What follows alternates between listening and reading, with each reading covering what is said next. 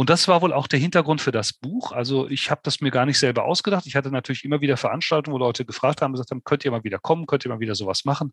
Die mhm. Menschen fanden es auch ganz gut. Ähm, Entschwörung, also wirklich Tipps dafür zu kriegen, wie gehen wir damit um, nicht nur aufgeklärt zu werden.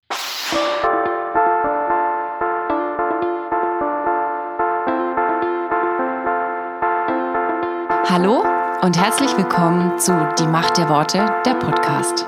Authentisch, praktisch, gut. Und jetzt viel Spaß mit der neuen Folge.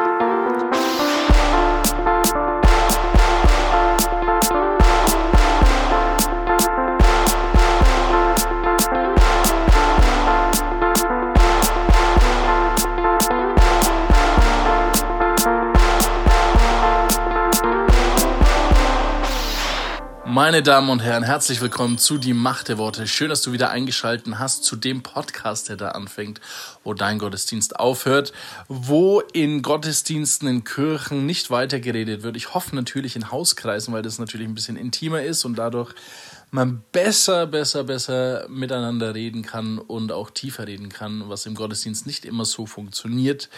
Leider. Aber wir fangen mal an. Übrigens, mein Name ist Steve, ich bin der Host und Produzent dieses Podcasts und ich freue mich, dass du eingeschaltet hast. Und jetzt fangen wir an mit der ersten unserer vier Kategorien. Und zwar geht es da um Sebastian Mann. Wir verabschieden Sebastian Mann mit dieser Episode und ähm, freuen uns auf nächste Woche, wo wir einen alten Bekannten für die Hörer, die schon länger zuhören, ähm, ja, wir begrüßen einen alten Bekannten wieder. Dann Michael und Steve, wir fragen uns selbst, sorry, äh, wie lang es eigentlich dauert, dieses Lobpreislied zu schreiben, das wir ähm, ja bereits aufgenommen haben. Ihr habt es ja schon auf Instagram gesehen, äh, dass es da ein paar Aufnahmen gab von Michis Stimmaufnahmen. Und Lang dauert es nicht mehr, ich kann es euch versprechen, lang dauert es nicht mehr. Es kommt nochmal ein Special raus, wo Michael und Steve über die ganzen Sachen reden, über Produktion, Lieder schreiben und was jetzt natürlich, wo der große Erfolg jetzt dann äh, anfängt, wie man sich darauf vorbereitet. Fasten und beten, sage ich nur. Genau, und dann bei Revolution haben wir Jermaine Dobbins, Gospel-Rapper, Podcaster von Spiegelbild Podcast bei uns zu Gast. Er spricht über seine Erfahrungen mit Depression. Und letzte Woche haben wir ja Lou Bega verabschiedet und jetzt haben wir einen neuen Gast bei Aus der Sichtung mit den Worten von. Und zwar ist es Autor und Sektenbeauftragter eines Bundeslandes, das mir gerade nicht einfällt. Aber er hat das Buch geschrieben, Entschwörung. Es geht um Verschwörung und Leute. Ähm, ich finde dieses Thema sehr faszinierend, weil ich äh, finde, es ist interessant, äh, auf welche Ideen Leute kommen, ohne das abwerten zu meinen. Und auch mich selbst da manchmal wiedererkenne und äh, in den folgenden Episoden, Andreas Hahn heißt er gut, ich weiß gar nicht, ob ich es jetzt schon erwähnt habe, aber Andreas Hahn ähm, stellt seine eigene Verschwörungstheorie auf und während er es erzählt hat, ist mir aus dem Sinn gegangen, dass er gesagt hat, es ist seine eigene. Und ich dachte mir, krass, dass das real ist. Und ähm, es geht relativ leicht. Naja, egal. Ich wünsche euch viel Spaß. Es freut mich wirklich, da Andreas Hahn dabei zu haben. Auch jetzt nach zweieinhalb Jahren Corona, äh, jetzt Russland und jetzt kommt dann bald der Great Blackout und was weiß ich, was man jetzt schon alles gehört hat im Leben. Und vielleicht kommt's oder vielleicht kommt's nicht, aber sehr interessantes Thema mit Andreas Hahn. Und jetzt wünsche ich dir viel Spaß bei Die Macht der Worte, Episode 142. Tschaußen. Dein Wort öffnet mir die Augen. Dein Wort ist Kraft. Dein Wort und meine Seele wird gesund. Dein Wort gibt Trost. Dein Wort ist ein Licht auf meinem Weg.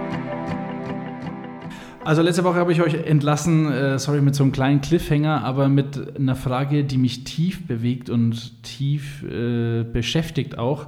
Ähm, Christen sind auch geizig, habe ich festgestellt. Ein Christ will alles umsonst haben. Ich mache neben ja, äh, Lobpreis auch. Mhm. Und auch als Lobpreiser ähm, kann man ganz viel umsonst machen, wenn man das will. Mhm. Und ganz, ganz wenig bezahlt. Mhm. Ich habe letzte Woche aufgehört mit äh, der Einleitung, dass ich zum Predigen eingeladen war und dann äh, eine weitere Strecke fahren musste. und ähm, meistens die Christen nicht äh, darauf ansprechen, ob es Finanzen gibt oder nicht. Mhm. Also weil es wahrscheinlich ein leidiges Thema ist und man will auch Geld sparen und hat vielleicht auch gar nicht so viel. Ja. Ähm, bei mir war es dann so, dass ich ähm, dann den Pastor da gefragt habe, ob es auch einen äh, Unkostenbeitrag gibt. Mhm. Und da habe ich das erste Problem. Darf ich das als Christ von dem du was verlangen? Du musst fragen schon, ne? Da ja. fängt schon an, das finde ich schon sau nervig. Mhm. Ja, also das Fragen ist vielleicht nicht einmal, doch vielleicht auch das Problem, aber äh, dass ich ein schlechtes Gewissen auch dabei habe. Mhm. Dass ich jetzt frage, weil im Königreich Gottes. Du bedienst dich ja an seiner Kasse, ne? Du Richtig. Schon krass, und wir sammeln ne? jetzt Schätze im Himmel. Ja. Steve, und jetzt nimmst du was vom Sparbuch. Ja, Von Gottes Sparbuch. Du bist so eine krasse Nummer, ey, wirklich. Ja. Aber was mache ich da für mich, um, also wie, wie, denkst du denn das? Darf ich fragen, wie du jetzt gepredigt hast, zum Beispiel in der Gemeinde, gut, ich denke, die haben sowieso so ein Pauschalding, wo die sagen, kriegst da deine ja. 490 Euro oder sowas? Fast, ja. genau. Aber darf ich fragen als, als Christ von dem, was verlangt wird? Voll, also die, die ähm, also auch da, ah, Wusa. Ähm, also in meiner Bibel steht drin, weiß nicht, wie es bei anderen aussieht, ähm, jede Arbeit hat ihren Lohn. Ja. So, ähm, die gucken wir in die Urgemeinde Apostelgeschichte hinein, ähm, dann ist die Gemeinde für die finanzielle Versorgung der Apostel zuständig. Mhm. So, ähm, die haben sogar alle Kohle zusammengeschmissen, also die haben eine kleine WG gegründet. Ähm, so, dass ah, und es langweilt mich, wirklich. Es langweilt mich zutiefst. Wenn wir in christlichen Kontexten irgendwie sagen, du bist so eine total begabte Persönlichkeit. Das wäre total toll, wenn du mir die neue Homepage meiner Gemeinde mal kurz zur Hand irgendwie, weil das ist echt kein Aufwand. Ich schreibe dir die Texte, die sind super schlecht. Ähm, und Bilder, da kannst du ja ein bisschen googeln. Ähm, besorg mir die auf jeden Fall aber von äh, irgendwo, wo es günstig ist oder nichts kostet quasi. Und ähm, wirklich, vergelt's Gott. Äh, wirklich, der macht das da, da, der schmeißt dir das da oben in deine Spardose rein. Ähm, also, aber von mir gibt es keine Kohle. Ja. Weiß gar nicht, wie mich das aggressiv macht. Ja. Das ist, ähm, das ist ähm, einfach schade. Mhm. So, ähm, ich will niemanden verurteilen, die, die, also weil das ist, das, das Problem ist, das sind wir alle quasi. Wir müssen alle umdenken. Jede Arbeit hat ihren Lohn. Das müssen wir mal verstanden haben einfach. Mhm. Und dann ist es so, dass wir, ich, ich wünschte mir eigentlich, dass, dass Kirche erst recht Großzügigkeit ausspült, ja. quasi. Mhm. Weißt du, ich wünsche mir, dass christliche Bands die beste Ausstattung haben, weil das ist, wir machen die Musik für den Besten von allen. Verstehst du? Mhm. Dass dieses ganze Mindset muss eigentlich völlig umgekehrt sein, quasi. Also bevor, ähm, bevor deine Hütte schön aussieht, quasi muss erstmal Gottes Hütte schön aussehen. Und so war das früher auch. Also ich meine, die Tempelbauten quasi und schauen wir uns manche Kirchen auch an, ey, das ist mhm. so, und die haben das nicht sich aus der Bank geliehen, ne? Verstehst du, was ich meine? Sondern ja. die haben das wirklich mit ihrer eigenen Kohle da reingestopft erstmal und, mhm. und selbst in Zelten gelebt. Also das ist, und ich wünsche mir, dass wir, dass wir da eine ganz andere Groß, es hat was mit Großzügigkeit zu tun, aber das ist auch wieder das, so doof das klingt. Und ich, äh, man tut mir auch wirklich leid für alle, die mich dafür jetzt richtig steinigen wollen, aber das hat was mit Identität zu tun. Wenn du das Problem hast, dass du sagst als Gemeinde, können wir uns das nicht leisten, dem 250 Euro zu überweisen plus Fahrtkosten, mhm das ist voll schade, ey. Lass über unsere Versorgung nachdenken. Und so doof das klingt, wenn du dir das nicht leisten kannst, dann lad doch keine Leute ein. Also dann mhm. musst du es, also weißt du, das, das macht so keinen Sinn quasi. Also dann vielleicht, und da auch, da geht es so krass wieder drum, bet halt einfach drum, mhm. quasi. Und das, ich will ja gar nicht sagen, dass es Leute geben soll, die das ehrenamtlich machen, die wirklich sagen, ähm, ey, komm, wirklich, ich nehme mir Urlaub, mhm. ähm, ich reise da eine riesen Zeltfreizeit quasi, jetzt ist Ranger Camp quasi, so, weißt du, ich äh, nehme mir Urlaub, nehme noch meine ganze Technik und noch meine Kohle mit und reise da ein riesen Event ab. Wegen mir total gerne. Mhm. Ähm, aber ich finde, dass wir, ähm, das, das, es muss trotzdem einfach die Möglichkeit geben, quasi vor allem solche beruflichen Kontexte einfach zu bezahlen, quasi. Mhm. Ähm, und ähm, fände ich schön quasi. So. Ja. Auf der anderen Seite auch muss ich auch, ähm, und das ist dieses Beten drüber auch, ähm, die, die, dass, dass wenn du, wenn du auch sagst, hey, ich kriege hier eine Einladung, irgendwo zu predigen, dann sind ja mal alle erstmal geehrt, ne? dann denken sich, wow, amazing, ey, wirklich, ich bin aber was ein Preacher, I've got it, ey. Wirklich. Ähm, und, und vielleicht ist das aber einfach nicht dran. Bet halt einfach und prüf vorher nochmal, ist das jetzt dran? Dahin zu fahren, da zu predigen, Gott, hast du das wirklich auf dem Herzen? Ist das mein Auftrag? Soll ich das wirklich tun? Wie sieht es eigentlich mit der Kohle aus, Jesus? Du kennst meinen Kontostand, ich kenne meinen Kontostand. So, wie sollen wir es machen quasi? Und, ähm, und auch für den Frieden beten, okay, ich frage an, ich sage, alles klar, ähm, ich kann kommen, aber ich bringe den Preis mit quasi. Ähm, Also findest du das okay, dass man den dann erwähnt? legitim. Ich Ja. sage auch, manche Gemeinden kommen auch, also, äh, also so habe ich es zumindest auf dem Herzen oftmals, die dann auch sagen, hier ähm, kannst du, machst du ein Seminar, mach mal drei Tage, irgendwas, irgendwie, irgendwo. Mhm. Ähm, und, ähm, und Basti, was kostet das eigentlich? Quasi kannst du uns erstmal einen Kostenvoranschlag schicken, ne? so ungefähr. Ja. Wo ich dann sage, Freunde, wisst ihr, dass, ähm, nee, ihr lernt jetzt erstmal zu beten. Also das heißt, ihr als Gemeinleitung, ich will erstens von euch wissen, habt ihr den Frieden darüber, dass ich komme? Weil das rührt in manchen Herzen ganz schön viel auf. Ähm, und in der anderen Sache ist, ist, seid ihr inhaltlich, haben wir das gleiche Lehrverständnis oder seid ihr völlig konträr zu dem, was ich äh, sagen will? Weil dann ähm, da haben wir schon grundlegend ab Tag 1 ein Riesenproblem. Ja. Ähm, und der dritte Punkt ist, betet darüber, was ihr als Gemeinde für diese Arbeit zur Verfügung stellen könnt. Ähm, und, und betet, wirklich. Ich will, dass ihr betet. Ihr will nicht, dass ihr sagt, ähm, wir haben nicht gebetet, ähm, wir nehmen das, was überall auf dem Zettel steht. Ja. Weißt du, das, das, und da sind, da passieren die verrücktesten Dinge mit den Gemeinden. Wirklich. Ähm, da gibt es ganz, da kann ich stundenlang erzählen. Ja, Äh, ich, ich ertappe mich gerade selber, wie du das so erzählst, dass ich dich nicht mal gefragt hast, ob du was verlangst für diesen Podcast, für dieses Interview. Ja, das Und ist krass, wirklich, steinige ich dich auch. Haben die ganze Leute vorne bereitgestellt, ne? Schubst du mich dann die Treppen runter? hier? Kein Problem, Steve, wirklich. Es war die letzte Folge. Nein, Quatsch. Tatsächlich. Nein, aber ähm, Ja, mit uns zumindest jetzt erstmal, das stimmt. das ist ja äh, aber trotzdem so. Also, weil äh, so, ich bin ja auf beiden Seiten. Ich weiß nicht, wie, wie das bei dir ist, ob du nur auf der einen Seite stehst, der quasi der Sprecher ist oder der Bezahlte ist. Aber jetzt, wenn ich zum Beispiel den Podcast mache, es gab einen Gast, den äh, habe ich angefragt, also es war kein Gast, den habe ich angefragt und dann haben die, kam die Antwort von der Frau, glaube ich, oder Managerin oder sowas, ja, das kostet so und so viel. Und dann war ich auf der anderen Seite und war erstmal gelangweilt. Seitdem packe ich die Person noch nicht mehr. Wo ich mir dachte, äh, gut, das ist, ja auch ein bisschen Promo, ne? Oder äh, wo man sagt so, naja, äh, man, man stellt sich ja da auch hin. Also wenn ich jetzt Lobpreis zum Beispiel mache, wo, ja, dann kann es ja. sein, dass da ein anderer Pastor oder vielleicht du mit äh, gerade zu Besuch bist und denkst, Mensch, der ist super, kann ich den mal einladen. Ja, und da, glaube ich, liegt schon wieder so ein bisschen der Grundfehler drin in der Grunddenke quasi, weil du bist jetzt gerade derjenige, der entscheidet darüber, ob das jetzt eine Marketingveranstaltung ist oder ob das äh, ein, ein Versorgungsweg sein soll. Und deswegen bet einfach drüber. So, das ist, nie, also ich, also weißt du, wir haben ja auch, wir haben genug Pro Bono-Aufgaben hier. Also wirklich, wo wir sagen, alles klar, Jesus, wir haben es verstanden, wir, wir lieben dich und diese Person auch und wir machen das gerne. So voller Leidenschaft, ohne uns ehren zu wollen, einfach weil wir es lieben einfach. So, ähm, und es gibt trotzdem auch andere Fälle und das müssen wir vor allem, also das ist eine ganz, ganz krasse Lernkurve für mich bis heute, sagen, sorry, diese Dienstleistung kann ich nicht umsonst machen. Das hat einen unglaublichen Wert. Meine Zeit, die Zeit, die ich auf Familie verzichte, die Zeit, die ich in Gottes Reich quasi an anderen Aufgaben, für, also nicht habe, für mein Unternehmen, für andere Mandate, für meine Mitarbeiter, die Liste ist echt lang. So, ähm, das, sorry, das hat einen Wert und den muss ich Stand heute zumindest in Euro bezahlt wissen. Ähm, und ähm, den Stundensatz kann ich dir auch noch mitgeben. So. Und, ähm, und dann prüf das für dich, Ja. ob das für dich richtig ist, mir diesen Auftrag und diese Aufgaben zu geben. Wenn nicht, ist es völlig legitim. Und das ist aber natürlich auf dem Wasser gehen, weil das heißt nämlich dann, na, okay, aber das, aber das, da herrscht auch so viel dummes Denken quasi, weil dann denken wir, naja gut, alles klar, wenn ich da hinfahre und die mir wenigstens 50 Euro geben, ich habe 30 Euro Spritkosten, da habe ich 20 Euro plus gemacht.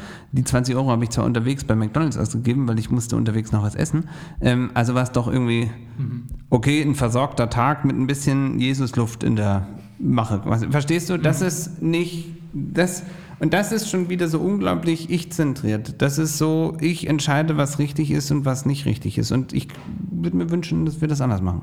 Aber könnte man dann, ähm, also jetzt mit meinem Predigtfall, ähm, könnte ich einfach sagen, okay, Jesus, du entscheidest, ob ich was bekomme oder nicht, ich mache es für dich, ich fahre einfach hin, ohne zu wissen, ob Ja, ich Logo, wenn Gott dir das aufs Herz legt, mach das. Mach's aber nicht aus falscher Scham. Ja, okay. Also das ist und geht deinem, das ist das Spannende, finde ich, und da, da wachsen wir alle jeden Tag neu. Geh auf die Suche. Was ist das, was dich gerade eigentlich bestimmt? Ja. Ist es wirklich der Heilige Geist quasi, der in dir spricht?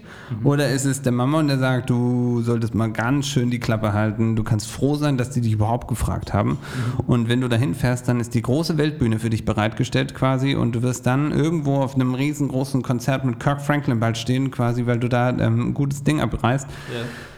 Das weiß ich nicht. Aber meinst du, so spricht der Mammon? Ist er nicht anders, dass er sagt, so, Ach, ich glaube, der redet uns schon viel falschen Dünnschiss ein, den wir erstmal glauben. Ja. Ja, voll. Hast du eigentlich äh, drüber nachgedacht, ob du mich äh, nach Geld fragst?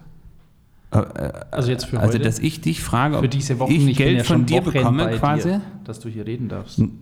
Ach so rum. Ja, das ist natürlich auch eine faire Frage. Das Weil ich habe ja deine kostbare Zeit äh, im Prinzip in Anspruch. Ja gut, äh, also auf die Idee bin ich jetzt noch ehrlich gesagt, also bin ich nicht gekommen, muss ich gestehen. Also nee, weil das, ähm, also ich kann jetzt nicht mein ganzes Leben mit Podcasten verbringen, das ist so. Logisch. Ähm, haben wir jetzt zwar trotzdem recht lang gemacht, aber ähm, nee, hier ging es mir eigentlich mehr um dich. Also ähm, ich fand es jetzt cool, mit dir Zeit zu verbringen. Das fand ich jetzt cool. Ähm, und nö, also dass ich dich frage, hatte ich jetzt ehrlich gesagt nicht im Kopf. Okay. Nö. Okay, aber würdest du manche Podcasts äh, vielleicht finanziell äh, be belangen? Käme, könnte das vorkommen? Weiß ich nicht. Also, so? keine Ahnung. Also die Chancen, dass ich ja im, also dass man mich jetzt in, äh, also weiß ich nicht. Wir geben auch den kleinen Leuten eine Chance hier in die, die Macht der Worte. Danke. Na, danke eben. Also das, nee, das weiß ich nicht. Das hängt, also äh, das weiß ich nicht. Also ja, ich sag mal, wenn das ist ja die Frage einfach, wenn die Leute damit ihr Geld verdienen, quasi, das werde ich ist halt auch nochmal der Unterschied, glaube ich. Ne? Also Ja. wenn wenn ein Podcaster dann Werbung schaltet oder so, wie ich gelernt habe gerade, ähm, und damit Geld verdient. Äh, dann ist es irgendwie komisch, wenn der dauernd Leute einlädt und nur er verdient, verstehst du? Das ist ein Ja. bisschen einseitiges Gewinnspiel irgendwie.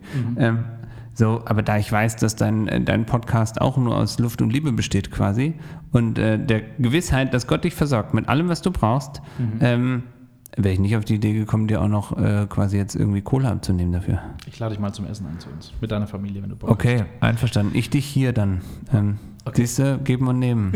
Sehr schön. Gut, äh, Sebastian, äh, es war mir eine Ehre, mit dir zu reden und ich hoffe. Es war mir eine Riesenfreude, Steve. Wirklich, es hat mir sehr, sehr viel Spaß gemacht. Das freut mich. Äh, abonniert diesen Podcast und geht auch nochmal auf Oh, du heiliges Geld, wenn ihr mehr hören wollt von Sebastian. Oder dann eben auf Bibelfinanz, wo ihr auch Seminare und alles drum und dran mitmachen könnt, dass ihr auch eine richtige Identität in Gott und Finanzen habt. Amen dazu, Brudi. Gut, vielen Dank, Sebastian. Danke dir. Die Macht.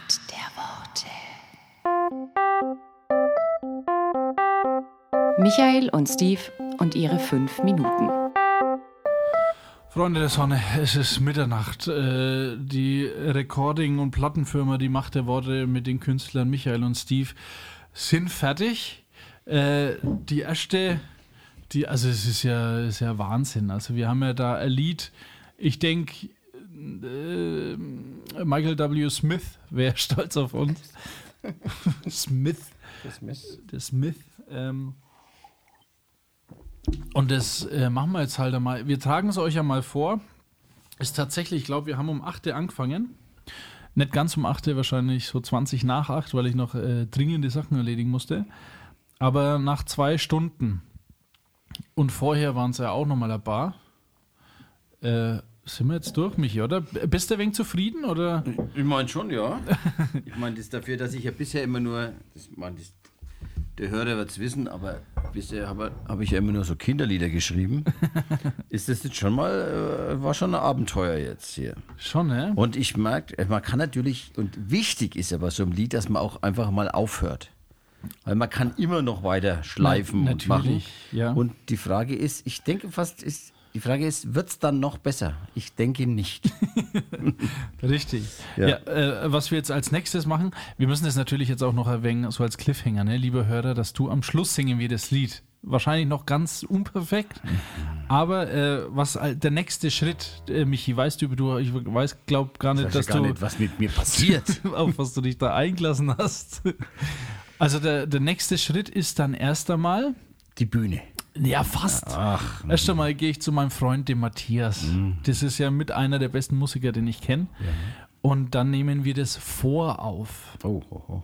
Äh, da weiß ich nicht, ob der Hörer mit dabei sein wird, ob er das jemals mitbekommen wird. Aber du wirst das mitbekommen, weil du musst dann üben, Michi. Oh, oh, oh. Und dann, dann gehen wir ins Studio zu meinem anderen guten Freund, dem Manu. Und äh, da äh, spiele ich vorher, wahrscheinlich ohne dich, die ganzen Instrumente und sowas ein. Und dann kommst du nur vorbei. Ich denke, da machen wir auch ein Instagram Live. Das müsste man. Können wir gerne machen natürlich. Ja, Ja. Da bin ich dann noch aufgeregter. Und ich weiß halt nicht, ob ich es mit der Mundharmonika hinkriege, das Solo. die Triangel. Triangel ist zwar gar nicht so, ist zwar wichtig, weil wenn das nicht richtig kommt Ja. mit der Triangel, dann, Dann- ist alles sehr versaut. Das stimmt, aber äh, genau, dann machen wir das. Äh, wahrscheinlich, äh, wenn wir jetzt hier von Instagram Live reden, werden wir äh, dieses Lied kurz schon vom Release Oi, haben. oi, mhm. Äh, und deswegen äh, hast du das entweder mitbekommen, Instagram Live oder eben nicht. Weil, äh, warte, heute ist der, dass wir es richtig dokumentieren, neunte. der 9. Februar.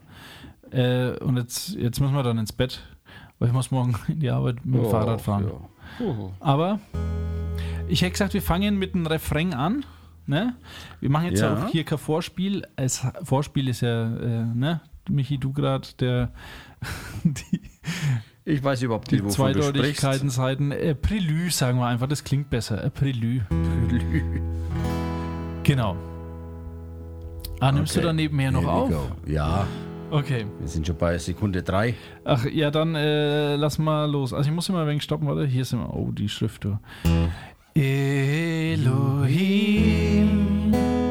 mächtiger Gott, du hast was geschaffen, nur durch dein Wort. Das war falsch, aber egal.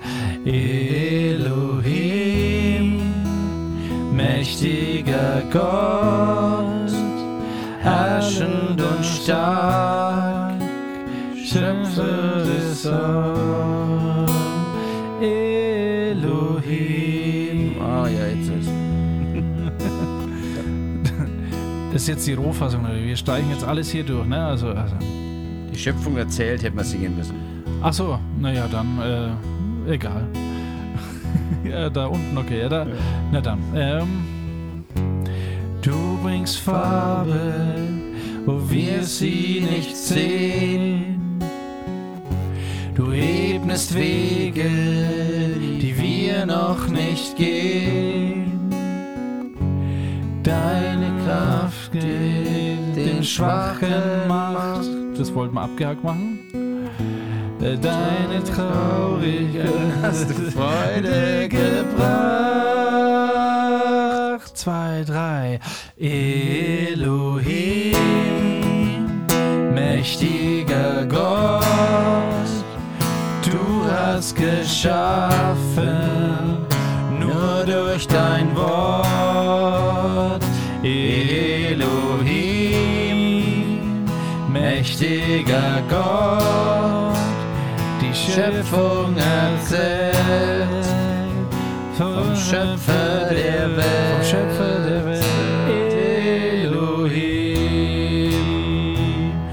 Vers 2. Äh, warte, da sind wir. Äh, Du bringst Lieder? Ah ja, genau. Ähm, du bringst Lieder, wo ein Herz noch nicht singt. Da war es ganz stolz drauf.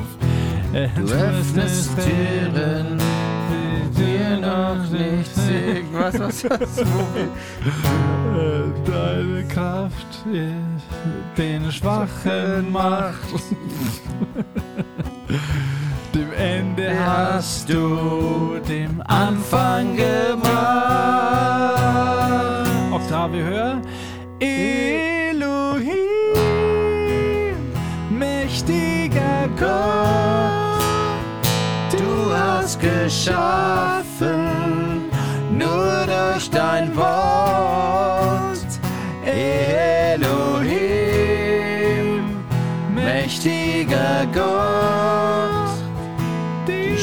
Schöpfung erzählt, vom Schöpfer der Welt. Habe ich die Pause zu kurz gemacht? Äh, wa- warte, äh, ich muss nochmal, ich, ich habe hier keinen Text, lieber Hörer.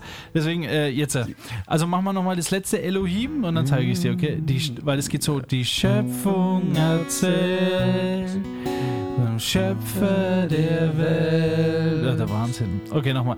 Elohim, mächtiger Gott, die Schöpfung erzählt. Der Schöpfer der Welt. und jetzt die Bridge. Äh, Wir haben ja gesagt, wir machen da die Macht der Worte. Jetzt können wir leider nur deiner Worte machen, aber im Prinzip ist es auch für mich okay. Äh, die Macht deiner. Jetzt weiß ich nicht mehr, wie es Ich war. auch nicht. Mist. Okay, ich glaube, es war so. Die Macht deiner Worte. Was steht da? Jedes aus deinem Mund? Jedes aus deinem Mund. Äh, warte, vielleicht habe ich es aufgenommen. Wir müssen es ganz kurz. Worte. Ja, ja, ich singe immer das Gleiche. Ja, ich wusste ja nicht, dass du das da alles haben willst. Ah, natürlich habe ich es nicht aufgenommen, ich Depp, ne? Ah, doch. Oder?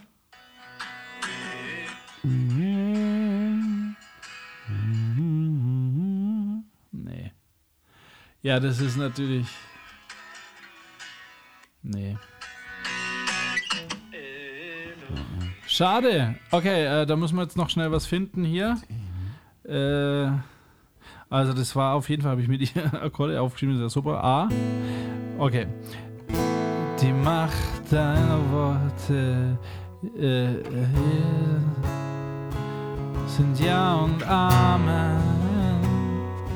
Ja und Amen. Nein.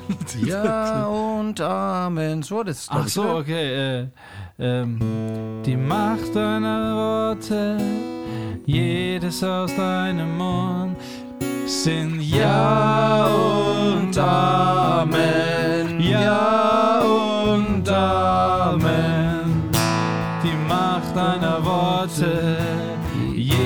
Jedes aus deinem Mund, wir nochmal sind Ja und Amen. Ja und Amen. Und nochmal probieren.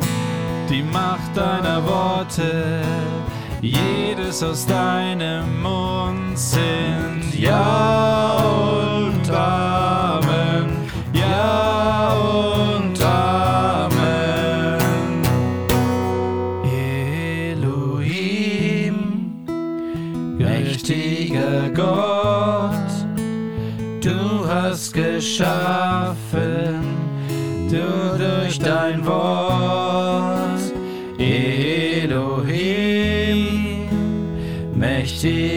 Gott, die Schöpfung erzählt vom Schöpfer der Welt. Nochmal.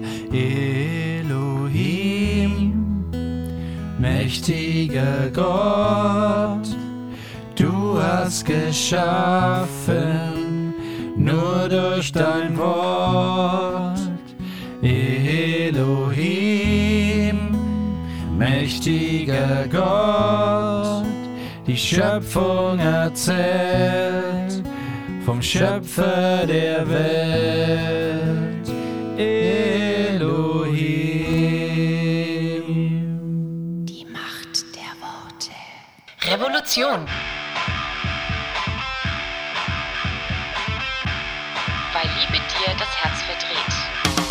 Herzlich, ja, warum stelle ich mich eigentlich immer vor? Revolution, hey Jermaine. Die Leute wissen, wer du bist. Ja, vor allem halt äh, kommt ja auch der Jingle von Revolution.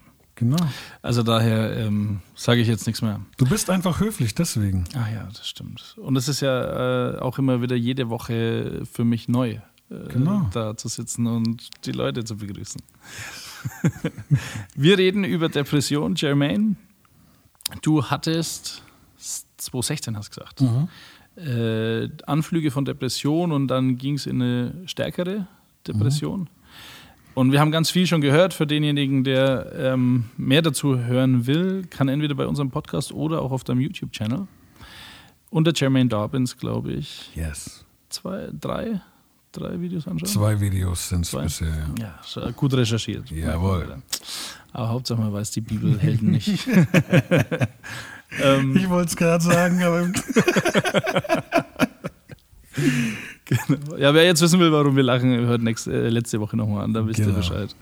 Ähm, genau, wie, äh, in der Hochzeit, wie war denn das, was hat dir denn geholfen? Also du hast ja gesagt, du warst beim Doktor zuerst, weil du Magenprobleme Mhm. hattest, Schleimhautentzündung und bla. Äh, aber das eigentlich nur ein Symptom war für die Depression. ja, ja. Ähm, wie haben sie das denn dann festgestellt, dass du ja, depressiv warst? Ja, das musst du gefühlt. Ich meine, natürlich kann jeder Arzt anders damit umgehen. Meine Geschichte ist die, dass, dass man da selber, also als ich zum ersten Mal meinem Hausarzt gesagt habe, ich glaube, ich habe, also es war ganz komisch, ich habe ihm sogar gesagt, ich glaube, das ist jetzt komisch, aber ich glaube, ich habe Burnout oder Depression oder irgendwas. Halt, ne? irgendwas, irgendwas passi passiert gerade. Ja. Und das ist wahrscheinlich nicht die beste Art, wenn man, wenn man ernst genommen werden will. Ich weiß es nicht. Ja, hast du ihm dann gesagt, du hast gegoogelt oder? Weil dann. Nee, ich, ha- ich habe ihm erzählt, was in mir vorgeht und so weiter und so fort. Ja. Und ähm, jetzt lass mich das nochmal rekonstruieren, ey. Das war ja eh, ist ja eh wie in so einem Schleier dann irgendwann, ne? Deswegen. Aber ich, er hat mir dann, glaube ich, einfach mal gesagt, ja, okay, ich schreibe dich mal ein, zwei Wochen krank und dann guckst du in der Zeit auch mal, dass du einen Termin kriegst, irgendwie bei einem Psychologen oder so. Okay. Ähm, ich glaube, das war damals dann die Herangehensweise an das Ganze. Und die sagen einem dann schon, aufgrund dessen, was man erzählt, die sagen dann, okay, das klingt schon jetzt nach einem, nach einem echten Thema, auf jeden Fall. Okay, äh, sorry. also, du bist ja schon zu Ende mit deiner Antwort. Ähm, aber ähm, genau, und dann haben die das analysiert und dann haben die dich in Medi- Medikamente eingestellt, nennt man das, glaube ich, ne? Genau. Ähm, nicht von Anfang an.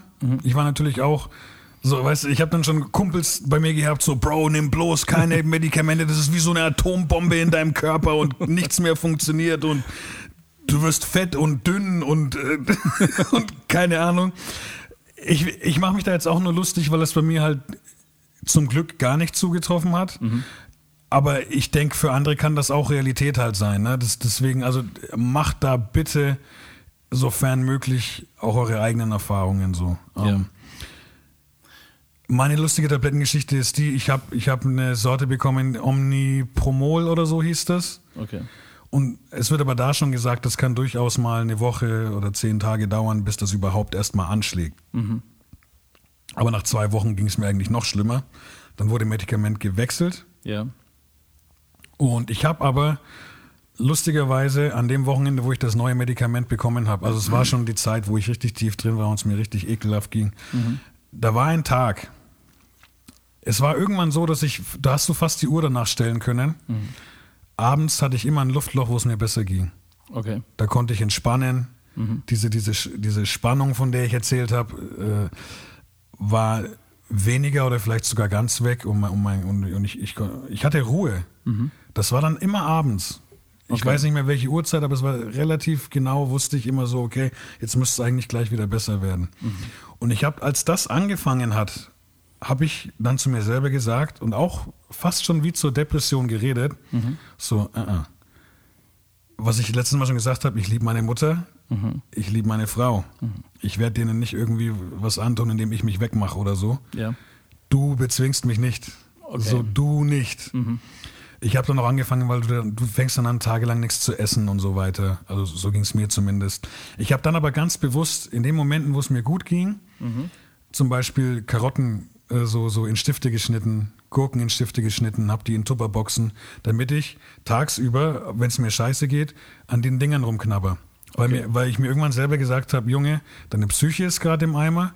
Wenn dein Körper jetzt auch noch zerfällt, weil du, weil du auf eine ungesunde Weise nichts isst, das ist ein, das ist ein Teufelskreis. Ja. Du, du machst dich dann, das ist so ein Ping-Pong-Ball, der sich gegenseitig kaputt macht dann so. Also, und wenn du das Essen runterwürgen musst, mach das. Und das ging ja mit diesen Stiftkarotten halt wunderbar einfach, ne? Ja.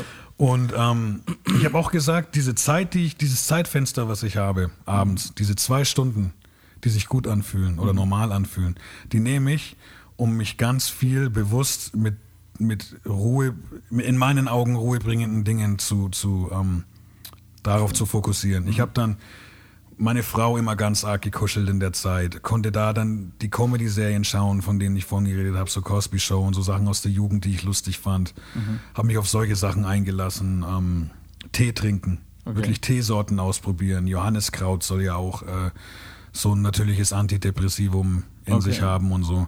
Und dann geschmackliche Tees mit, mit eben Johanniskraut vermischt und solche Sachen Ich stelle halt. mir jetzt echt lustig vor, so der Gangster-Rapper mit seinen Baggy Pants äh, hockt da mit einer Tasse Tee und Nein. trinkt Johanniskraut. Nee, du, du meinst einfach nur, ich bin ja nicht aus dem Haus, ich hatte nur Jogginghose an.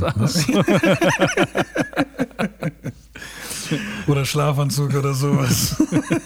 Aber ähm, solche Sachen, ja. Und dann, was mir sehr gut geholfen hat, ich habe mich bei den Psychologen nie wirklich, da können die vielleicht nichts dafür, aber ich habe mich nicht verstanden. Also ich habe mich da nie gefreut hinzugehen. Gefühlt, vielleicht hat es im Nachhinein geholfen, aber ich könnte jetzt nicht sagen, ja, Mann, mir, mir hat es was gegeben. Soll aber nicht heißen, dass ihr Leute nicht zum Psychologen geht. Das ist wichtig, das auszuprobieren. Ja. Ne? Ähm, was mir sehr stark geholfen hat, ich habe eine WhatsApp-Gruppe aufgemacht, an einem Nachmittag, wo es mir richtig mies ging, habe ein paar Freunden von mir gesagt, so Leute, mir geht's gerade, manche wussten Bescheid, manche noch nicht, aber ich habe denen allen dieselbe Nachricht geschickt, Leute, so, ich weiß nicht, was passiert, wenn ihr Zeit habt, bitte meldet euch bei mir. Einfach damit ich abgelenkt bin, weil ich wusste trotzdem, es ist wichtig. Ich bin auch oft zu Familienfesten trotzdem, auch wenn ich nicht teilgenommen habe und nur auf der Couch saß. Ja. Mir war es wichtig zu sehen, hey, das sind die kleinen Kinder, die kleinen Nichten und Neffen, die lachen, die spielen, die haben Spaß. Ich will, ich will am Leben teilnehmen. Ja. Ich will das aufsaugen. Und das habe ich auch meinen Freunden erzählt. Kommt, lasst spazieren gehen, egal was, lasst bitte irgendwas machen. so. Und ich hatte einen Kumpel, der hat sich dann gemeldet und das hätte ich niemals gedacht. Das ist, ich nenne seinen Namen nicht, weil das viele Leute nicht wissen. Aber du kannst schon bei uns, der, der hat schon auch so ein bisschen Legendary Status in Ansbach so. Super Typ. Und mehr sage ich da jetzt nicht. Der hat mir dann gesagt, so Bro, was du gerade erzählst, komm mich besuchen. Und er hat mir ganz viele Sachen, ich musste ihm, er wollte von mir noch gar nicht wissen. Er so, Jermaine, ich sehe, ich sehe dein Gesicht und du schaust scheiße aus. Ich kenne das. Ja. Ähm, Und er hat dann, bevor ich ihm erzählen musste, was in mir vorgeht, hat der mir meine Gedanken erzählt, weil er diese auch hatte.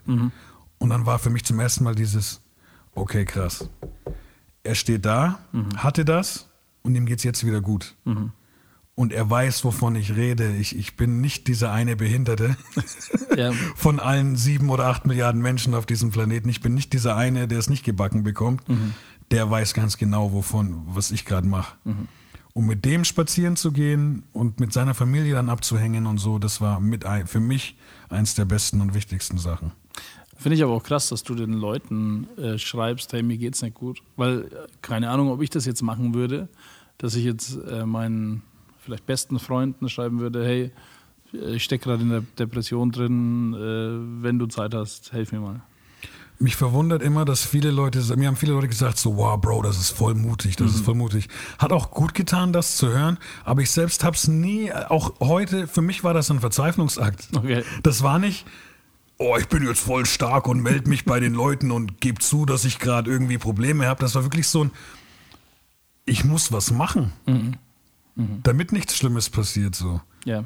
Das war eher Angst als, als Mut, in, in meinen Augen.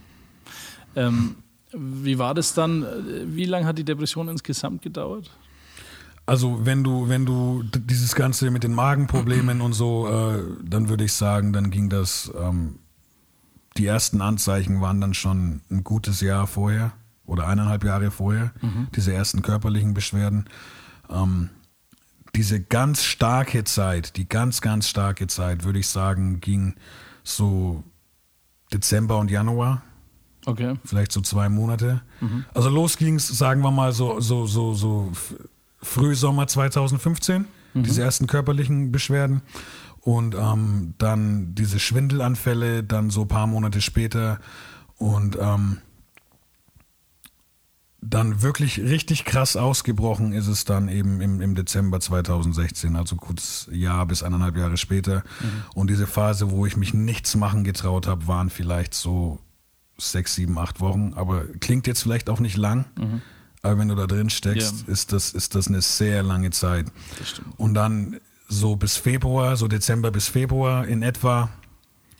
Februar würde ich sagen, hat sich dann so aufgeklärt. Das war dann diese Zeit, wo ich gemerkt habe, okay, krass, so wöchentlich oder so habe ich abends, wird dieses entspannte Zeitfenster wird ein bisschen größer. Okay. Ne? Und, und ähm, wir haben dann auch gleich, wir hatten schon eigentlich vorher einen Urlaub auch geplant, der im April, glaube ich, genau im April war das dann, Ende März. Entweder war es Ende März oder Ende April.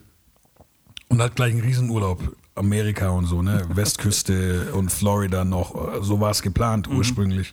Ja. Und ich hatte auch große Schiss, große, große Angst, dass ich das absagen muss. Aber letztendlich ging es mir dann so Schritt für Schritt besser, dass auch äh, die Ärzte gesagt haben, der Urlaub ist wahrscheinlich gut, ich soll den machen. Na, ich hatte da schon auch ein bisschen Panik, was ist, wenn es im Flugzeug auf, auf einmal losgeht, ne? Oder, Ja. oder Ja. in Seattle waren wir dann in so einem, hatten wir eine Wohnung gemietet, weil wir zu viert waren. Ähm, ich glaube 16. Stock oder so. so. So, ich hatte zu Hause so im zweiten Stock schon Panik, weißt du? Ja. Was machst du dann in diesen, in, hier in so einem Hochhaus?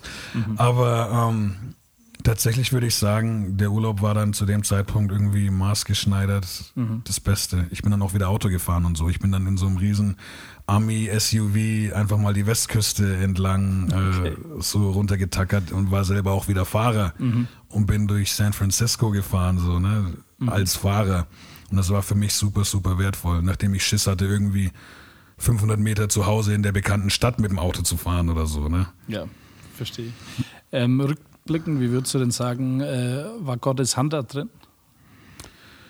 Ja, ich würde sagen, ich, ich kann mir nicht vorstellen, dass ich es ohne, es hätte wahrscheinlich noch schlimmer einfach sein können. Ich habe das Gefühl, dass Gott es nur zu einem gewissen Grad zugelassen hat.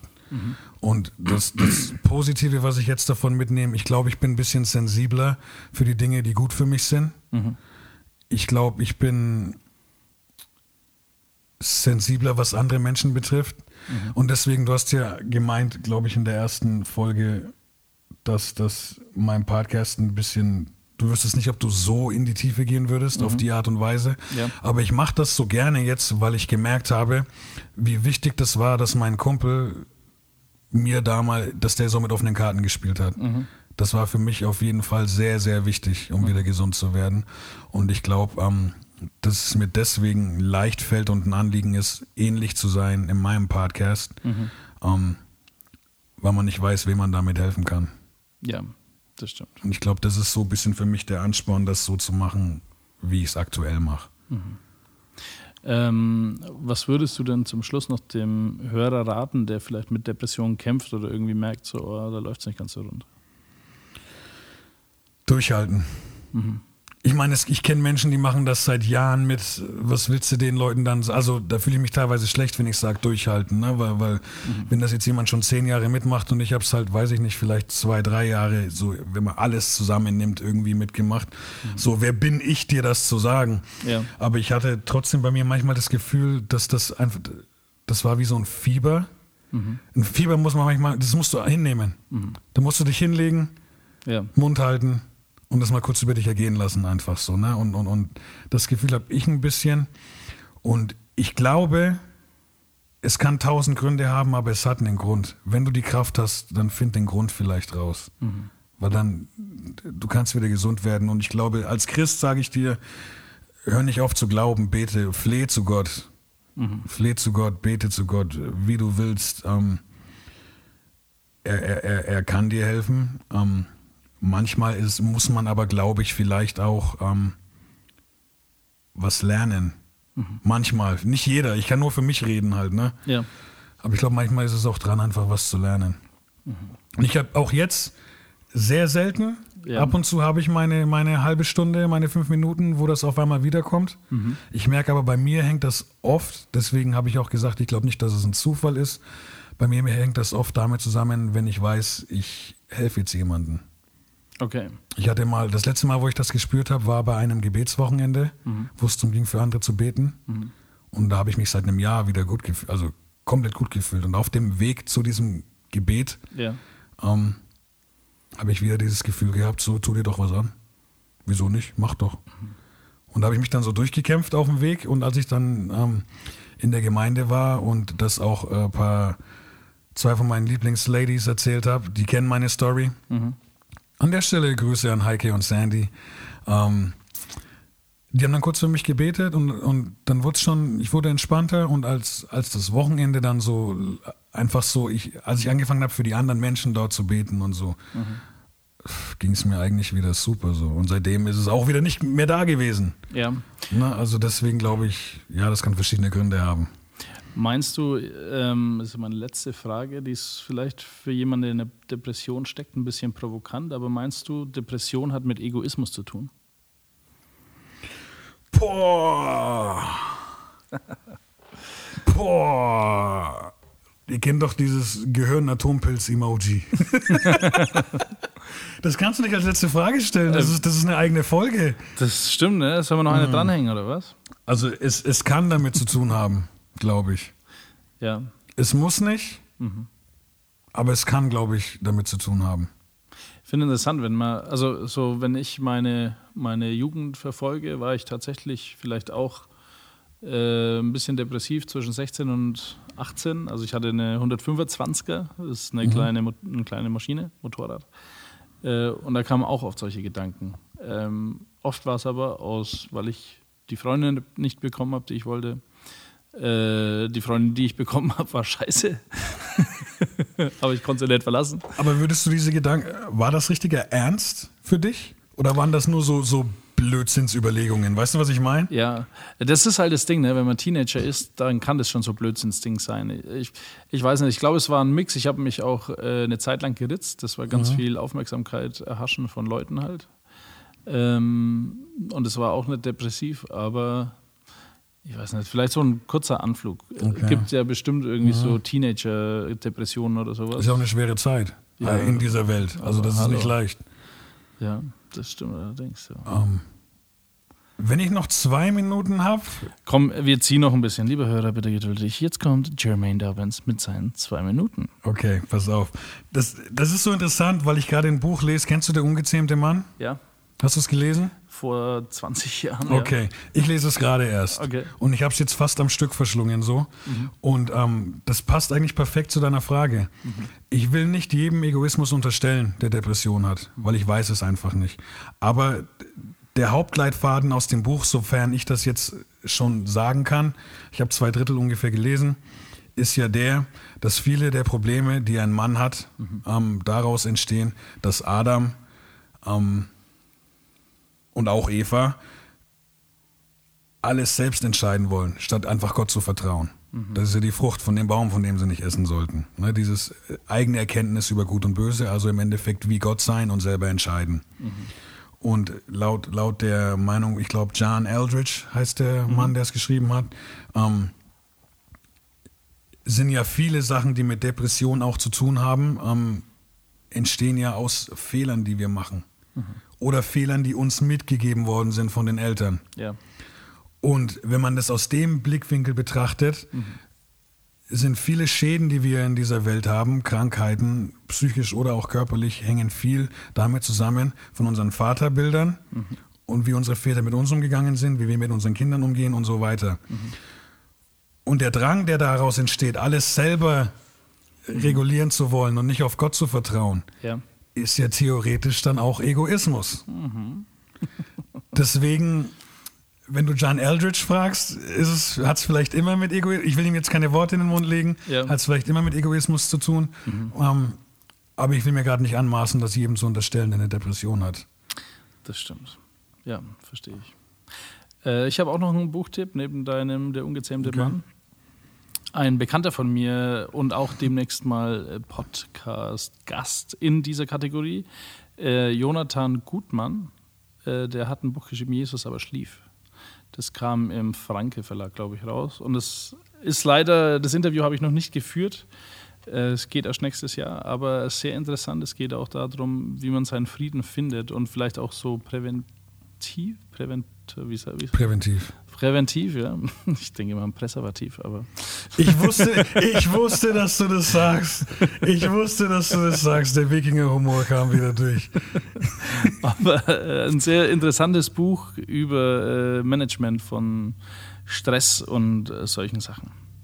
Gut, äh, dann danke ich dir hier, Jermaine, dass du äh, Rede und Antwort gestellt hast. Ich denke, du wirst auch nicht das letzte Mal hier gewesen sein. Ich habe Lust, wieder zu kommen. Ja, komm doch gern mal wieder.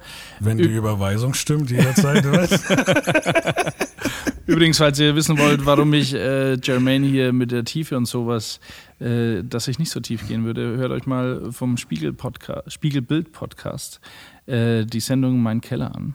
Und dann wisst ihr, warum ich vielleicht da ein bisschen äh, nicht so tief gehen würde. Es wird aber auch noch gute Zeiten geben beim Podcast. Naja, na, na, natürlich. Ich darf ja bestimmt auch mal hier vorbeischauen. Ja, natürlich. Gut, dann vielen Dank, Jermaine. Liebe Hörer, machen Sie es gut. Danke dir und danke fürs Play drücken, Leute. Peace World. Die Macht der Worte. Aus der Sicht, aus, aus der Sicht, Aus der Sicht und mit den Worten von aus der Sicht und mit den Worten von Andreas Hahn, hallo Andreas. Hallo, guten Abend. Du bist äh, Sekten- und Weltanschauungsbeauftragter der evangelischen Kirche Ja, von Westfalen. von Westfalen, richtig? Äh, tut mir leid. Man hört es auch, dass du kein Fränkisch redest, so wie ich. Nein. Obwohl ich das Frankenland sehr mag. Das ist auch eines der schönsten Bundesländer, die es gibt, wobei es kein Ja. Bundesland ist, aber naja. Genau, ja, also so Bamberg zum Beispiel, das habe ich sehr genossen. Ne? Ist sehr schön, genau. Aber Ja, genau. wir reden heute nicht über unsere Bundesländer, sondern Mhm. du bist äh, auch Autor, du bist auch Pfarrer, richtig?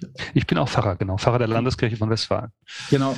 Ähm, du hast ein Buch geschrieben, das nennt sich Entschwörung und der Untertitel ist, was man über Verschwörungstheorie wissen sollte und wie uns der Glaube Orientierung gibt. Mhm. Auf so einen wie dich habe ich schon lange gewartet. Du kommst zwar zwei Jahre schon zu spät für mich. Mhm. Du hättest äh, 2019 zu unserer Veranstaltung beim Deutschen Evangelischen Kirchentag nach Dortmund kommen sollen. Da haben wir nämlich Verschwörungstheorien und ein Entschwörungstraining angeboten. Also äh, 2019 März schon. 2019 schon, also vor Corona. Nicht Denn schlecht. Verschwörungstheorien sind ja nichts Neues. Ja. Die sind eigentlich ja schon uralt. Also das äh, Verschwörung gab es ja sowieso schon immer. Mhm. Also ich meine, Ermordung Cäsars kennt man vielleicht so irgendwie äh, aus der Geschichte her äh, Mhm. und so weiter. Ähm, also das gab es natürlich immer schon Verschwörungen und es gibt auch schon sehr lange diesen Ausdruck Verschwörungstheorien. Also den hat, weiß nicht, der Philosoph Popper schon mal vorgeführt und so weiter. Okay. Also ähm, in welchem Zusammengriff, also äh, Zusammenhang auch dann, wie irgendwas gesagt wurde, was gar nicht so war, wie es ist.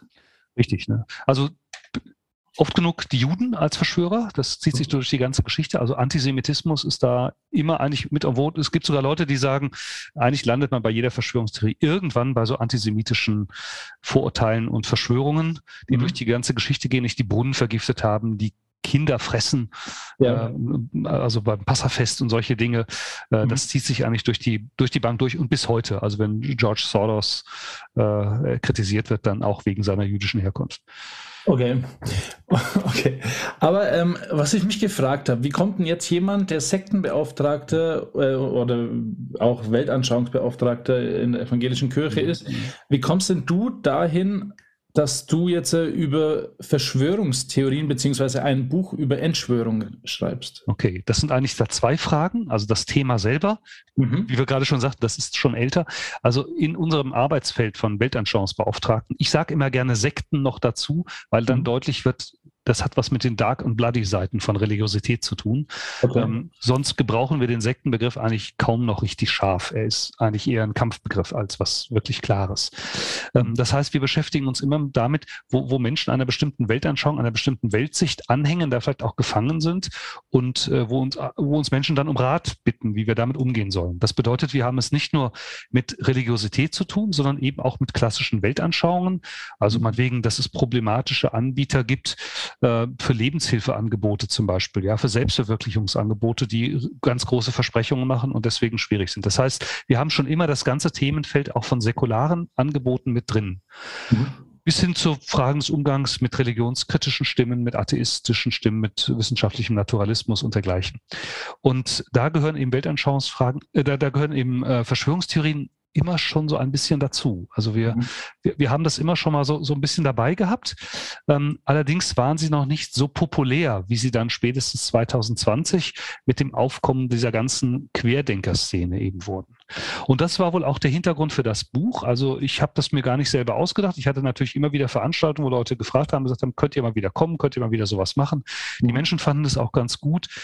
Ähm, Entschwörung, also wirklich Tipps dafür zu kriegen, wie gehen wir damit um, nicht nur aufgeklärt zu werden. Mhm. Und dann kam eben in diesem Zusammenhang der, der SCM-Verlag, ist an mich herangetreten von einer Lektorin, äh, die mich fragte, ob ich mir das vorstellen könnte. Und das konnte ich mir vorstellen. Und wir haben dann so ein bisschen drüber geredet. Ich habe so ein kleines Exposé dann mal hingeschickt. Und da haben wir gemerkt, das passt wie Faust aufs Auge. Ähm, und dann habe ich im Grunde, sagen wir mal so, im, im Herbst letzten Jahres angefangen, dieses Buch eben zu schreiben. Also es hat ja immer einen längeren Vorlauf, bis das beginnt. Ja, ist aber äh, nicht so dick, glaube ich, oder? Das hat, ich muss jetzt selber gerade mal nachgucken, äh, also Kleindruck so 190 Seiten ungefähr. Oh ja, das ist ja. Das ist ja Und etwas über 100 Fußnoten. okay, okay. Ähm, weißt du, ob du der Einzige bist, der darüber ein Buch geschrieben hat? Nein, es gibt natürlich schon eine Reihe von Büchern. Ähm, Mhm. Was mir so auffiel, war, dass eben viele Bücher ähm, sehr stark äh, zunächst mal so auf der Aufklärungsebene sind. Ja. Ähm, dann gibt es eine ganze Reihe, die eben dann auch so beschreiben, welche sind so die psychologischen Mechanismen. Also Susanne Nokun oder Pierre Lamberti sind so die, die großen, äh, meine Heldinnen, ja, so die, die auch mir psychologisch natürlich da geholfen haben, die ich oft dann auch schön, schön mit Belegen dann auch zitiert habe, Mhm. äh, die dann eben so psychologische Mechanismen eben beschreiben. Sowas gab es dann auch schon. Ähm, aber so das ganze Themenfeld, wie gehen wir eigentlich als Christinnen und Christen mit dieser Thematik um? Was passiert eigentlich in unseren Gemeinden damit? Und von da aus dann eben die Fragestellung, wo können wir eigentlich mal Tipps finden? Das gibt es auch schon in Veröffentlichungen, aber sozusagen in dieser kompakten Form wüsste ich es jetzt gerade noch nicht. Und da habe ich den Eindruck, ist das so eine gewisse Marktlücke vielleicht auch. Okay, okay. Ähm, erhältlich ist es ja, wie gesagt, im SCM-Verlag. Genau. Weißt du den Preis ungefähr? 17 Euro. Ja, das ist ja ein Schnäppchen für 200 Seiten. Ja, ne? Also man kann das durchrechnen, könnte sagen, was 10 Cent die Seite, ne? Das ist schon. Gibt es auch Ähm, als E-Book, wer es haben möchte. Noch besser. Äh, Wie ist denn das? Ähm, haben Sekten ein bisschen Ähnlichkeiten mit Verschwörungstheoretikern? Also ist da ein Ja, bisschen. ja, ich glaube schon. Ne? Also ich glaube, man kommt deshalb darauf, weil es sehr schnell passieren kann, dass man in so ein sehr geschlossenes Weltbild abdriftet. Also ich finde zum Beispiel jede Form von Fundamentalismus. Also wir sagen, wir haben hier die absolute Wahrheit und draußen, die sind alle falsch. Also Mhm. das ist ja auch die Form von fundamentalistischer Religiosität. Nur meine Form des christlichen Glaubens, nur meine Form des Islam oder was auch immer, Mhm. ist die wahre Ausprägung meiner Religiosität. Und alle anderen, also vor allen Dingen die Liberalen, die liegen falsch. Das hat ja eine gewisse Ähnlichkeit mit dem, wenn so ein Truther, so ein Wahrheitsfinder äh, meint, ähm, ich habe es jetzt erkannt und ich schare jetzt Gleichgesinnte um mich, während die große Masse der Schlafschafe es eben nicht geblickt hat. Und das bedeutet eben auch, dass Dinge, die, ähm, tja, wie soll man sagen, die einfach äh, nicht ähm, die, die, die eben schwierig sind, dass, äh, Mhm. dass, dass die eben dann tatsächlich sozusagen die gleiche Ausprägung haben. Okay. Okay, also ähm, könnten wir es äh, gut vergleichen eigentlich, ne? Also Ich denke schon, ja, ja, ja, auf jeden Fall. Ähm, wie, wie ist denn das jetzt? Also ich will gleich mal so mit einsteigen. Wir sind ja 2020 überrollt worden, Mhm. oder ich zumindest, mit relativ vielen Verschwörungen. Mhm. Eine Verschwörung war, äh, die Amerikaner befreien uns jetzt äh, von Merkel. Mhm. Und äh, dann gab es Xavier Naidoo, dann gab es äh, was weiß ich was. Ähm, zu, zum Beginn, bevor ich anfange, was war denn so eine äh, Verschwörungstheorie, wo du gesagt hast, also die ist in der Laufbahn, wo ich das jetzt verfolgt habe, finde ich die eine der interessantesten oder vielleicht besten? also, ähm, das ist jetzt ziemlich, ziemlich schwierig. Also, es gibt ziemlich schräge, also Mhm. die Flat Earther, also die Ja. tatsächlich daran glauben, dass die Erde eine flache Scheibe ist, Mhm. die, die so, so in so einer Spirale sich dreht und deswegen dreht sich auch die Sonne nur scheinbar. Ne? Mhm. Ähm, und außen ist, ist halt das Eis, der Polkappen und so weiter. Das finde ich einfach irgendwie schon ziemlich lustig. Da weiß ich jetzt auch nicht, ob es wirklich wirklich gefährlich jetzt äh, eben sein kann. Da wüsste ich jetzt auch nicht, ob da was Antisemitisches zum Beispiel mit, mit dahin spielt. Das ist, glaube ich, einfach nur Mhm. irgendwie finde ein bisschen irgendwie so, so was wie so eine Spinnerei, ja. Ja. Ähm, also das fand ich schon ziemlich, ziemlich schräg. Auch das mit den, mit den Barcodes, ähm, die, also die Barcodes im Einzelhandel, die würden negative Energien an die äh, Konsumenten abgeben und deswegen müsste man die mit so einem Querstrich dann unschädlich machen. Also wirklich? Ja, ja, das sind alles. Also es gibt, es gibt eigentlich fast nichts, was es nicht gibt, ja. Okay. Interessant finde ich persönlich, also auf der einen Seite die, die Moonhoax-Geschichte, weil man an der schön äh, was entwickeln kann. Also die Vorstellung, 1969 sind die Amerikaner gar nicht auf dem Mond gelandet. Das ist im, Mhm. Fernsehstudio inszeniert worden, Mhm. nicht? Weil die springen ja gar nicht so hoch, ähm, die Sterne sieht man gar nicht und vor allem da weht eine Flagge im Wind, ja. Mhm. Das waren ja immer so die Argumente, die kann man alle widerlegen. Ähm, Aber das finde ich eben besonders interessant, weil man dann eben auch voraussetzen muss, dass eben Tausende von NASA-Mitarbeitern über Jahrzehnte irgendwie bestochen oder unterdrückt oder so worden sind, damit keiner mal zu irgendeinem Journalisten geht und das ausplaudert. Mhm. Also da kann man eine Menge, Menge sagen. Richtig gefährlich finde ich dann solche Dinge, die im Zusammenhang zum Beispiel von 9-11 oder auch dem Breitscheidplatz-Attentat ähm, so einhergingen, die dann sagten, das ist ein Inside-Job, der Breitscheidplatz, das ist eigentlich von Schauspielern nur inszeniert worden. Mhm. Ähm, sind ja alles Dinge, die, die eben auch ver vertreten werden. Bei 9-11 war das eben entweder die jüdische Weltverschwörung, ne, weil da waren in den Twin Towers an dem Tag ganz wenig Juden da, angeblich, was gar nicht stimmt, aber man kann das ja mal behaupten. Ja. Äh, oder es ist ein Inside-Job der CIA gewesen. Mhm. Ähm, und das kann man schon daran sehen, dass es eigentlich von innen gesprengt sein muss, denn Flugzeugkerosin brennt gar nicht so heiß, als dass den Stahl äh, zum Schmelzen bringen könnte. Also das sind so Behauptungen, die kommen, die finde ich schon ziemlich anspruchsvoll, weil man muss sich ja mit solchen Dingen auch beschäftigt haben. Nicht? Ja, das stimmt. Also äh, bei 9-11, ich habe einen Freund, äh, der ist da, glaube ich, großer Verfecht Fechter davon und der sagt ja, es gab ein drittes Gebäude, das mit eingekracht Ja, ist, genau. nie was Mhm. gehört wurde. Ähm, ich finde es aber schwierig, weil also jetzt für mich als Sterblichen wahrscheinlich auch ganz viele Hörer, Mhm. Wir haben ja diese Zeit gar nicht, das alles äh, zu recherchieren und dann ist ja die Frage, Mhm. in welches Loch falle ich als nächstes, wenn ich jetzt mich da dafür informieren würde. Mhm. Äh, wir kommen nochmal zurück auf deine Lieblingsverschwörung, aber äh, wie kann ich denn das ähm, vermeiden, wenn ich jetzt was recherchiere, dass ich jetzt irgendwo was anderes aufbuddel, Mhm. wo ich gar nicht hin wollte? Also da wäre es wahrscheinlich gut, also wir haben im Internet ja viele Recherchemöglichkeiten, Mhm. sich einfach eine gewisse Medienkompetenz zuzulegen. Also eben zu gucken, äh, welche Quelle habe ich da eigentlich, welchen Quellen folge ich eigentlich? Sind diejenigen, die da schreiben, auch sonst seriös? Äh, Worauf beziehen die sich eigentlich? Wo haben die ihre Informationen her?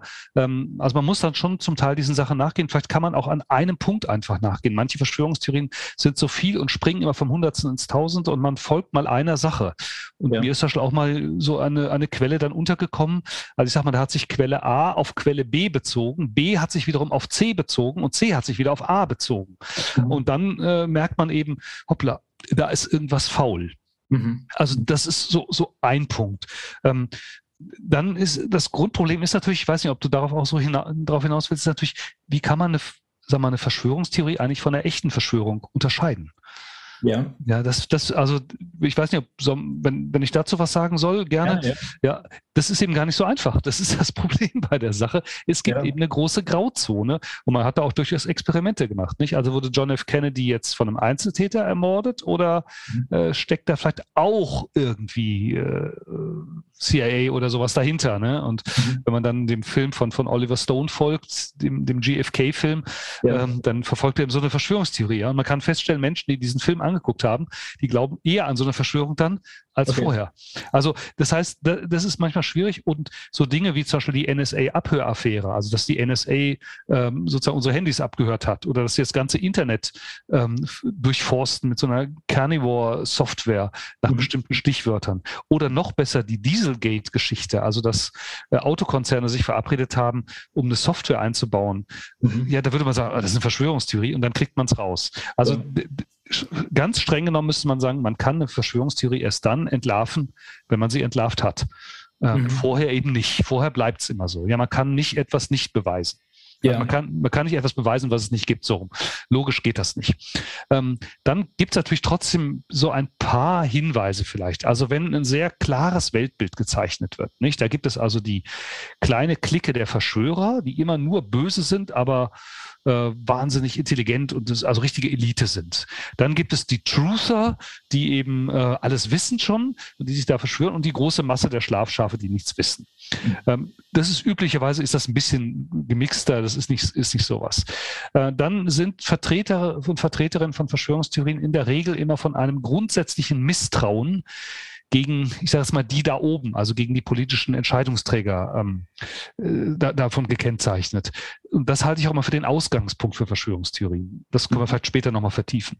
Eins der vielleicht gut wichtigen, wichtigen Kriterien wäre, prüft mal so eine Theorie im Blick auf ähm, auf Umfang, Reichweite und Effektivität.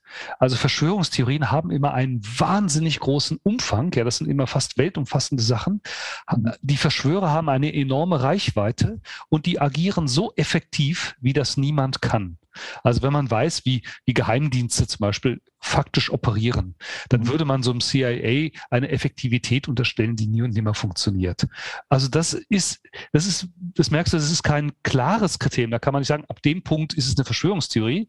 Ja. Ähm, aber das wäre so, finde ich, so, so einer der, der Punkte, die man machen kann. Also wenn man auf der einen Seite sozusagen die, die Quellensituation mal untersucht, wo, wo mhm. kommt sowas her, wer vertritt das, was sind das für Leute, wie sieht die, ähm, die, die Gliederung der Welt aus, welche, welche Haltung haben ihre Vertreterinnen und Vertreter zu, zur Regierung oder zu politischen und wirtschaftlichen Entscheidungsträgern und dann aber auch von der Sache her, ähm, wie sieht das aus mit Umfang, Effektivität, mit Reichweite einer solchen Verschwörungstheorie, dann kann man der Sache schon einigermaßen auf den Grund gehen. Okay, äh, vielen Dank, Andreas Hahn, für diese Woche. Sehr gerne. Macht Vielen Dank fürs Zuhören. Folge uns auf Instagram, Spotify, YouTube und Facebook. Wenn dir diese Folge gefallen hat, abonniere unseren Kanal und wir freuen uns über 5 Sterne bei iTunes. Wenn du Fragen, Anregungen oder Verbesserungsvorschläge hast, kontaktiere uns unter die Macht der Worte at mail.de. Wir hören uns nächste Woche wieder.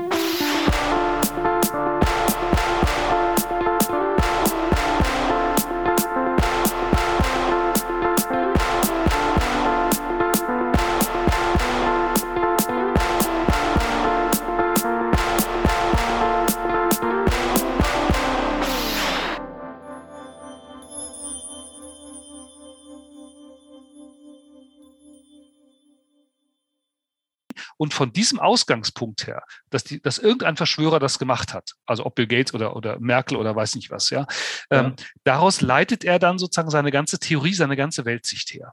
Mhm. Als Christ sage ich immer, ich weiß, dass Gott das in, in Händen hat.